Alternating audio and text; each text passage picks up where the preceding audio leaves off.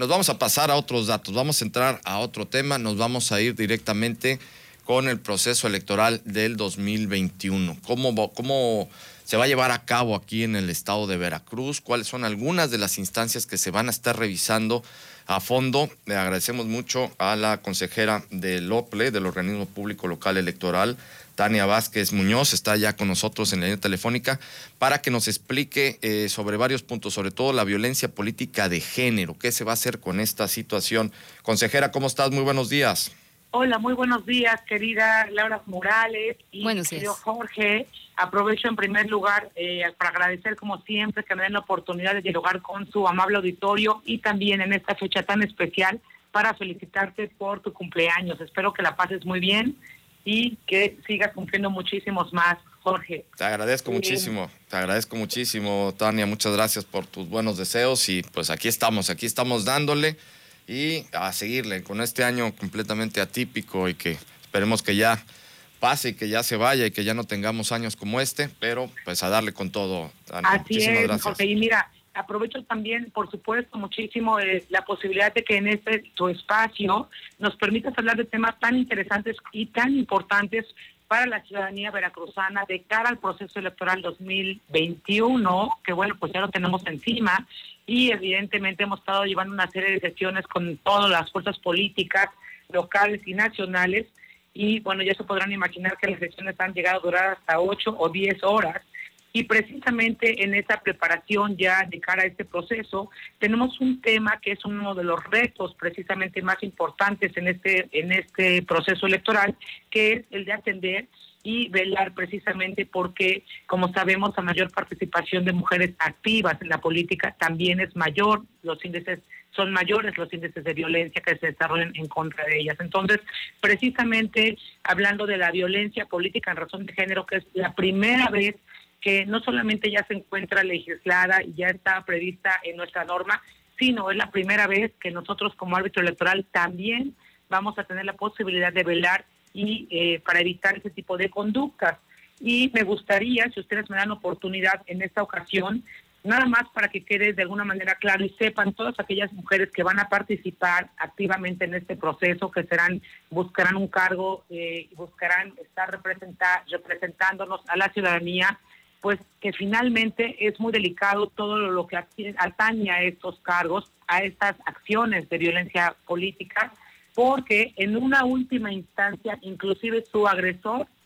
podría quedar eh, ya fichado, por así decirlo, en una lista nacional en donde se están registrando todos aquellos que violentan a las mujeres y en una última instancia, inclusive, no solamente podrían ser retirados de su encargo, esos agresores, sino además podrían, al momento de aparecer en esta lista, ya estar impedidos para poder participar en otro cargo de elección popular si es que así lo desean. Y entonces este tipo de complejidades y de consecuencias evidentemente pues llevan un camino. Insisto, esto sería como una de las últimas consecuencias y eh, le correspondería a los tribunales establecerlo. Pero nosotros como primera instancia y en el área administrativa también tenemos un rol bastante importante y es muy importante que el auditorio lo conozca, Jorge. Y por ejemplo, les comento, en primer lugar, nosotros también tenemos la posibilidad, ya una vez que nos lleguen las denuncias y que en todo caso fueran procedentes, pues podemos realizar, por ejemplo, un análisis de riesgos y llevar a cabo un plan de seguridad para la víctima cuando ha sido, pues está siendo violentada físicamente, por ejemplo, que ya han habido varios casos, no solamente en el Estado, sino sobre todo en otras entidades. Podemos también obligar a que se retire la campaña en contra de la víctima y evidentemente en lo mejor del caso está haciendo públicas las razones para que quede evidenciado y se trata de exhibir a los agresores y de que no se vuelva a repetir este tipo de conductas. Otro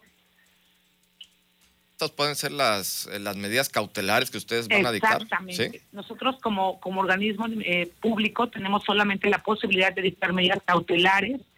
como una vez que llegue la denuncia y en el término de 24 horas nosotros ya tenemos que estar eh, sabiendo si se va a admitir o se va a desechar la, la denuncia y una vez hecho lo cual, en caso de que se admita y si viéramos que se está generando ese tipo de violencia física, pues afortunadamente tenemos la posibilidad también de eh, generar este, este plan de, seguridad para ella,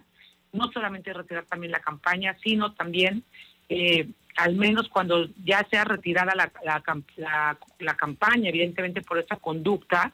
al menos también se puede ordenar que se suspenda el uso de las prerrogativas asignadas al agresor o a la agresora, porque quien también pueden ejercer violencia política otras mujeres.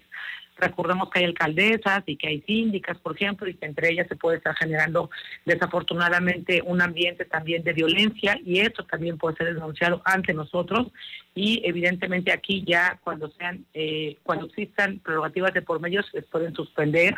que también ya es una afectación directa o inclusive, como decimos, ordenar la suspensión del cargo partidista a la persona agresora y bueno, cualquier otra que todavía se requiera para la protección de la mujer que está siendo ofendida u ofendidas. Y entonces son, son aspectos muy relevantes, Jorge, eh, porque es la primera ocasión que vamos a llevar a cabo este proceso, este eh,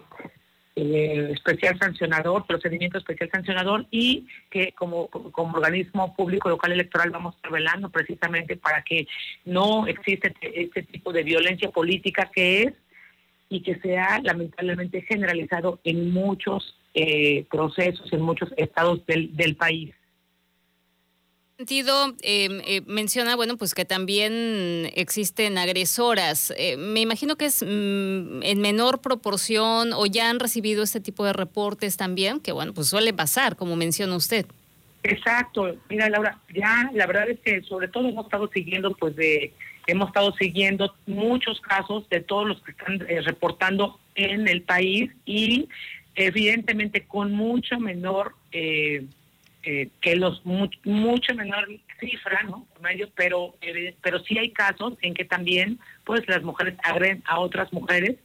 Y bueno, esto también se puede denunciar, esto también es muy importante que, que sepan las mujeres que también eh, las pueden denunciar por estar ejerciendo violencia política en contra de otra mujer. Y que bueno, pues insisto, afortunadamente nosotros ya tenemos eh, previstas este tipo de catálogos para llevar a cabo pues todo este esquema y análisis eventualmente también de riesgos y para saber exactamente cómo se debe, cómo debemos apoyar en todos los sentidos a las, a las mujeres que están siendo violentadas. Porque mira, finalmente creo que muchas mujeres se inhiben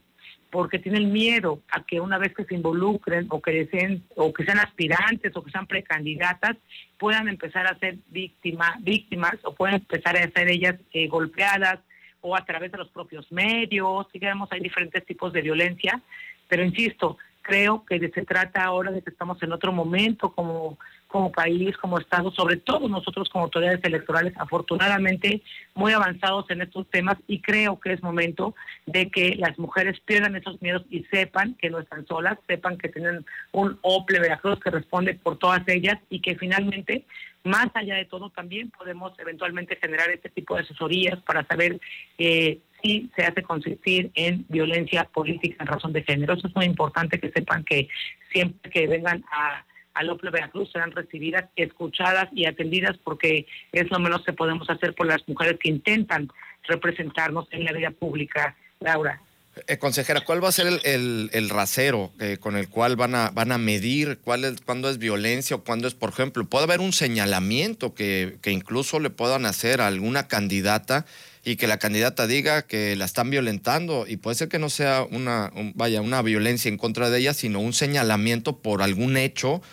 irregular, ilícito o alguna situación en la que haya o pudo haber estado y que ella diga que es violencia de género. ¿Cómo, se va a medir esa parte? Creo que se, va a haber una línea muy delgadita, ¿no? Sí, efectivamente. Mira, aquí lo importante es tener como siempre un criterio muy objetivo, pero sobre todo, pues generar un análisis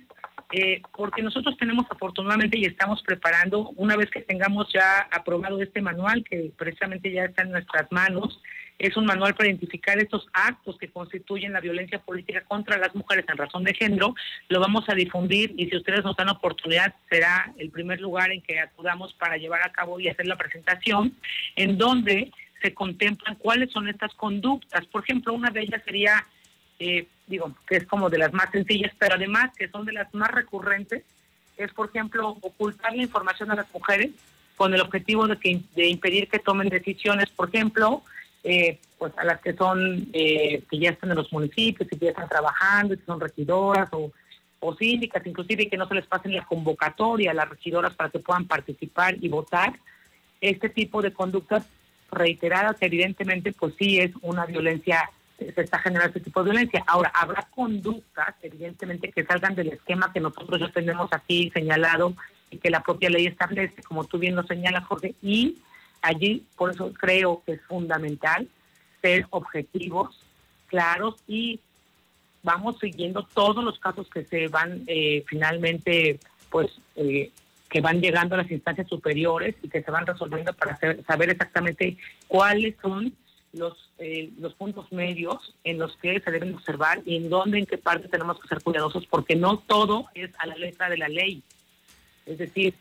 si tú justificas que le estuviste tratando de eh, notificar a la regidora cuándo eran los días que tenía que apersonarse para votar, etcétera, y que ella se negó o su equipo se negó a recibir esa notificación, bueno, evidentemente aunque ella alegue que pues que le han ocultado esa información, si hay pruebas también en contra, evidentemente desvirtúan los señalamientos, ¿no? Entonces yo creo que, que en esta parte siempre tenemos que verlo con ojos de, pues, juzgadores, con, con ojos eh, muy analíticos y sobre todo con una gran visión para que no se preste y malinterprete esta figura que cualquiera puede venir, denunciar y que le van a quitar la candidatura, ¿no? Cualquier agresor o agresora. Yo creo que en este aspecto vamos a ser sumamente cuidadosos. Y bueno, insisto, el tema es, eh, se trata de inhibir a los agresores a que sigan cometiendo este tipo de violencia, no de fomentar que todo el mundo venga a denunciar este tipo de violencia y que al amparo de ello se generen pues figuras que tampoco queremos, ¿no? Se trata, insisto, de equilibrar y de generar las condiciones de igualdad que existan para las mujeres y que se animen a participar activamente. Creo que este proceso de cara eh, que ya tenemos enfrente de 2021 será, o sea, estoy segura que van a haber muchas más mujeres participando. Así lo estamos viendo en todo el país. Las mujeres están cada vez más activas, somos más del 50% de la población. No nos toca el 50, nos toca más del 50, pero bueno, hasta ahorita ya estamos en el 50 y hay que defender esto que nos corresponde, pero insisto, hay que ser cuidadosos, cautelosos y sobre todo hay que ver y analizarlo siempre a la luz de las pruebas que nos sean aportadas. Eso es muy importante, Jorge. Perfecto, consejera. Pues es todo un reto, sin duda alguna, el que tienen en, encima ustedes, el, todo el, el, OPLE, y bueno, pues tú llevando esta comisión, pues es sin duda alguna eh, todo un desafío, va a ser todo un desafío para este próximo proceso. Consejera, te agradecemos muchísimo que nos hayas tomado la llamada y claro que sí, vamos a seguir muy pendientes con todo esto que están haciendo ustedes desde el organismo público local electoral.